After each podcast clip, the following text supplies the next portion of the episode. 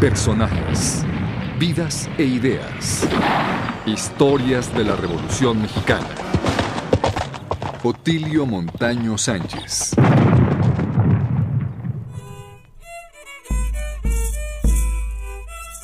El pueblo de Ayala, en el estado de Morelos, es considerado la cuna de la Revolución del Sur. Ahí nació Otilio Montaño Sánchez, el 13 de diciembre de 1877, en el seno de una familia humilde.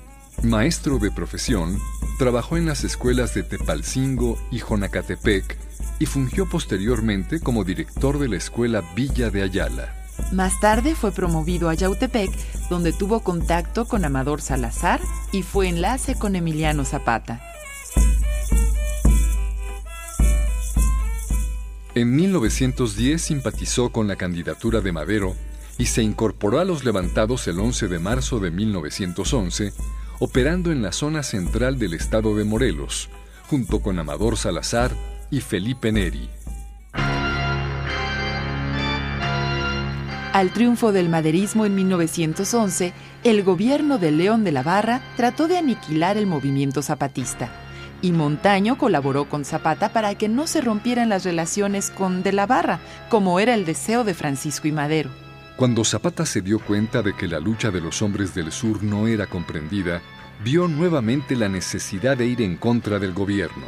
En ese momento, Zapata dio instrucciones a Otilio Montaño y al general José Trinidad Ruiz para formular un plan que sirviera de bandera y que contrarrestara las calumnias aparecidas en los diarios de la capital era necesario dar a conocer el propósito de redistribuir la tierra entre los campesinos despojados. Así, se proclamó el Plan de Ayala, que dio contenido social a la revolución en el estado de Morelos. Montaño es considerado el autor intelectual de este documento. Después de la muerte de Madero y Pino Suárez, acaecida el 22 de febrero de 1913, Montaño desempeñó importantes comisiones en el cuartel general del Ejército Libertador del Sur, situado en algún lugar del estado de Morelos. Por órdenes de Emiliano Zapata, Montaño adoptó el plan de Ayala para desconocer formalmente al gobierno de Huerta. En diciembre de 1914, Montaño acompañó al general Zapata a su primera entrevista con el general Francisco Villa en Xochimilco, Distrito Federal, pronunciando en esa ocasión un discurso de bienvenida.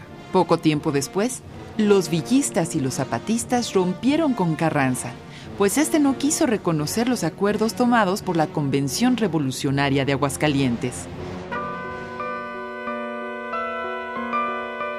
Al hacerse cargo del gobierno de la convención, el licenciado Francisco Lagos Cházaro designó a Montaño secretario de la Instrucción Pública, cargo que desempeñó del 15 de junio al 29 de julio de 1916. La convención tuvo que dejar la Ciudad de México y se trasladó primero a Toluca, después a Cuernavaca y finalmente se disolvió en Jojutla en el mes de mayo de 1916. Ese mismo año, las fuerzas carrancistas invadieron el estado de Morelos y trataron de atraer a los principales jefes zapatistas hacia el constitucionalismo.